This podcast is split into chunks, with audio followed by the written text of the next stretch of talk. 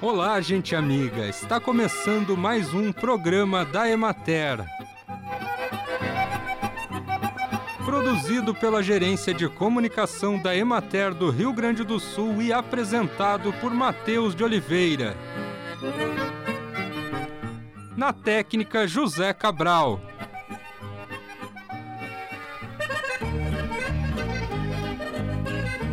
Em caso de suspeita ou confirmação de infecção por monkeypox, a varíola dos macacos, recomenda-se o isolamento durante todo o período indicado pelo profissional de saúde. Este isolamento será realizado em casa. As orientações durante o isolamento envolvem separar as roupas de uso individual e de cama e banho para serem lavadas separadas das demais pessoas da casa, preferencialmente com água morna ou quente e sabão.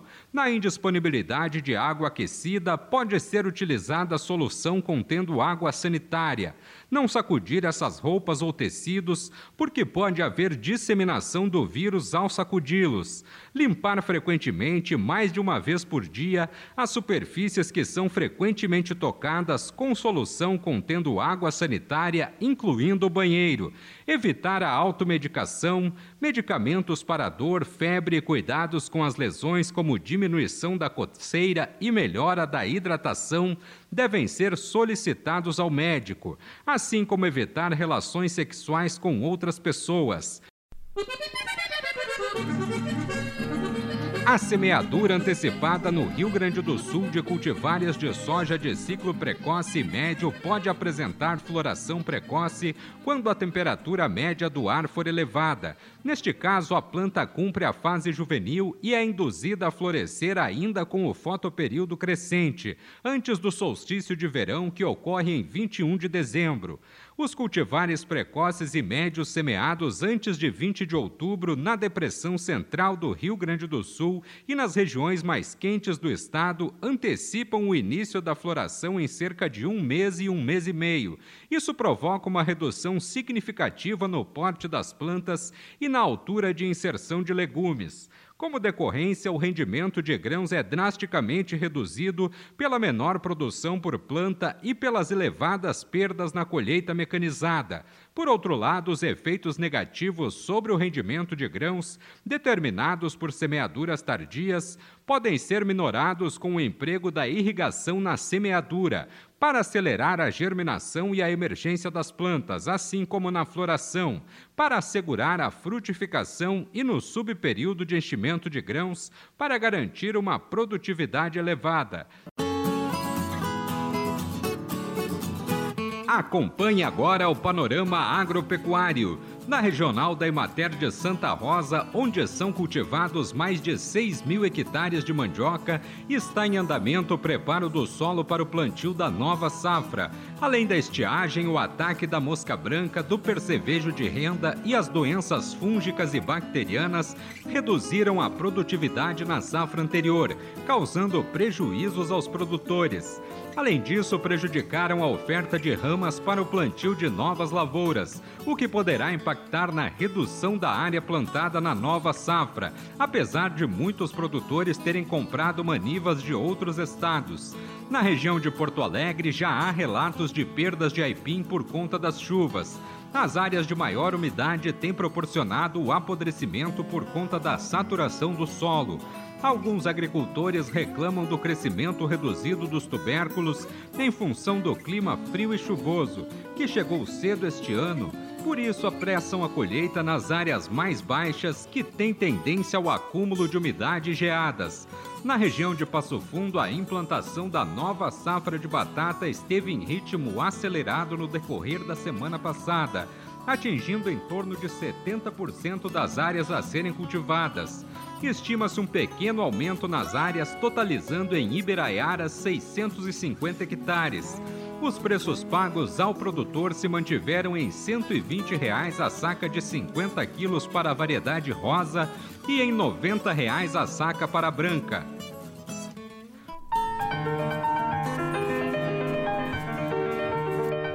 A região Planalto recebe nos dias 24 e 25 de agosto eventos de plantas bioativas e homeopatia.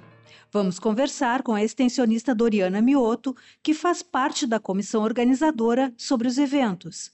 Um grupo de cerca de 20 instituições e entidades aqui da região de Passo Fundo estão organizando a sétima edição do Seminário Regional de Plantas Bioativas e Homeopatia e a quarta edição da Jornada Sul-Brasileira de Pesquisa em Plantas Medicinais e Homeopatia. E neste ano ele vai ocorrer no formato híbrido. Então, nós teremos no dia 24 o evento sendo é, realizado né, de forma presencial no centro de eventos da Universidade de Passo Fundo e com transmissão de parte do evento também é, ao vivo para os inscritos. É, no dia 25, então, o evento todo será de forma online. Além das palestras, quais outras atividades os participantes poderão acompanhar? Esse evento ele conta com uma programação muito diversa e além dos painéis, das palestras que já são costumeiras, né, a submissão e apresentação de trabalhos de pesquisa e relatos de experiência, também nós teremos o espaço com os empreendimentos, né, que estarão é, fazendo uma amostra e também comercialização dos produtos envolvendo tanto a, área das plantas medicinais, né, da, das plantas bioativas, da homeopatia. Outro espaço que é muito procurado durante o evento presencial é o espaço do cuidado, onde se oportuniza aos participantes a vivência de práticas integrativas, de terapias, como o reiki, a própria fitoterapia, a homeopatia, a massoterapia, a auriculoterapia, entre tantas outras terapias. No dia 24 estão previstas algumas oficinas. Como serão essas atividades? Temos hoje 22 oficinas sendo disponibilizadas aos participantes, tanto na área das plantas bioativas, medicinais, condimentares e aromáticas, quanto da homeopatia e de outras é, terapias. Ali também acontecem trocas de experiências entre uh, os participantes e também aquela vivência mais prática. Durante os eventos também terão apresentação de trabalhos. Como essa atividade vai ocorrer?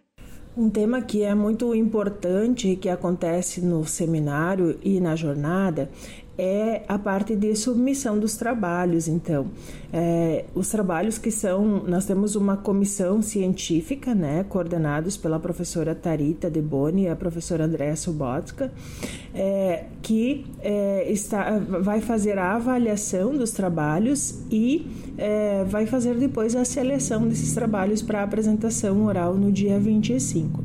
No dia 24, é, haverá oportunidade de apresentação de pôsteres, então, os trabalhos que forem submetidos podem fazer esse contato mais direto com ah, as pessoas que ali estarão no evento. Podem ser realizadas submissões nas seguintes modalidades: relato de experiência, resumo expandido e resumo simples. E nós temos cinco áreas temáticas para essas submissões, que são etnobotânica, povos e comunidades tradicionais, homeopatia, plantas medicinais e ou fitoterápicos na saúde humana, animal e vegetal, políticas públicas e práticas integrativas e complementares, as PICs, e a produção e bioatividade das plantas medicinais. Ainda é possível inscrever trabalhos? O prazo para a submissão dos trabalhos ele está sendo estendido até o dia é, eh, 1 de agosto. Então, as inscrições e as submissões podem ser realizadas no site do Even. Quem pode participar? Esse evento ele é muito dinâmico e ele é oportunizado para a participação de profissionais de diversas áreas, tanto da área da agricultura, das, das ciências biológicas, é, da, da saúde e também é, para estudantes e pessoas que tenham simpatia pela temática. Todos são muito bem-vindos. Muito obrigada, Doriana. Vamos deixar então um convite para quem quiser participar?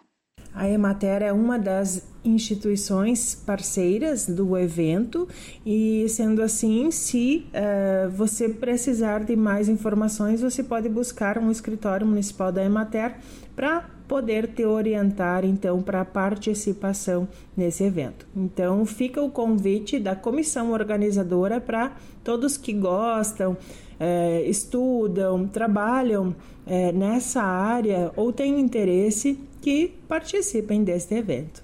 Convidamos a todos também para curtir a página do evento no Facebook, Seminário Regional de Plantas Bioativas e Homeopatia Passo Fundo, RS, e também no Instagram, arroba é, Bioativas e Homeopatia.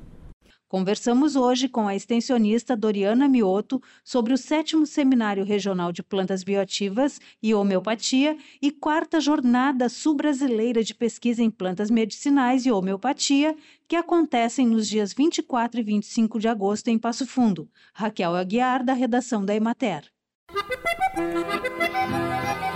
E assim encerramos mais um programa da Emater.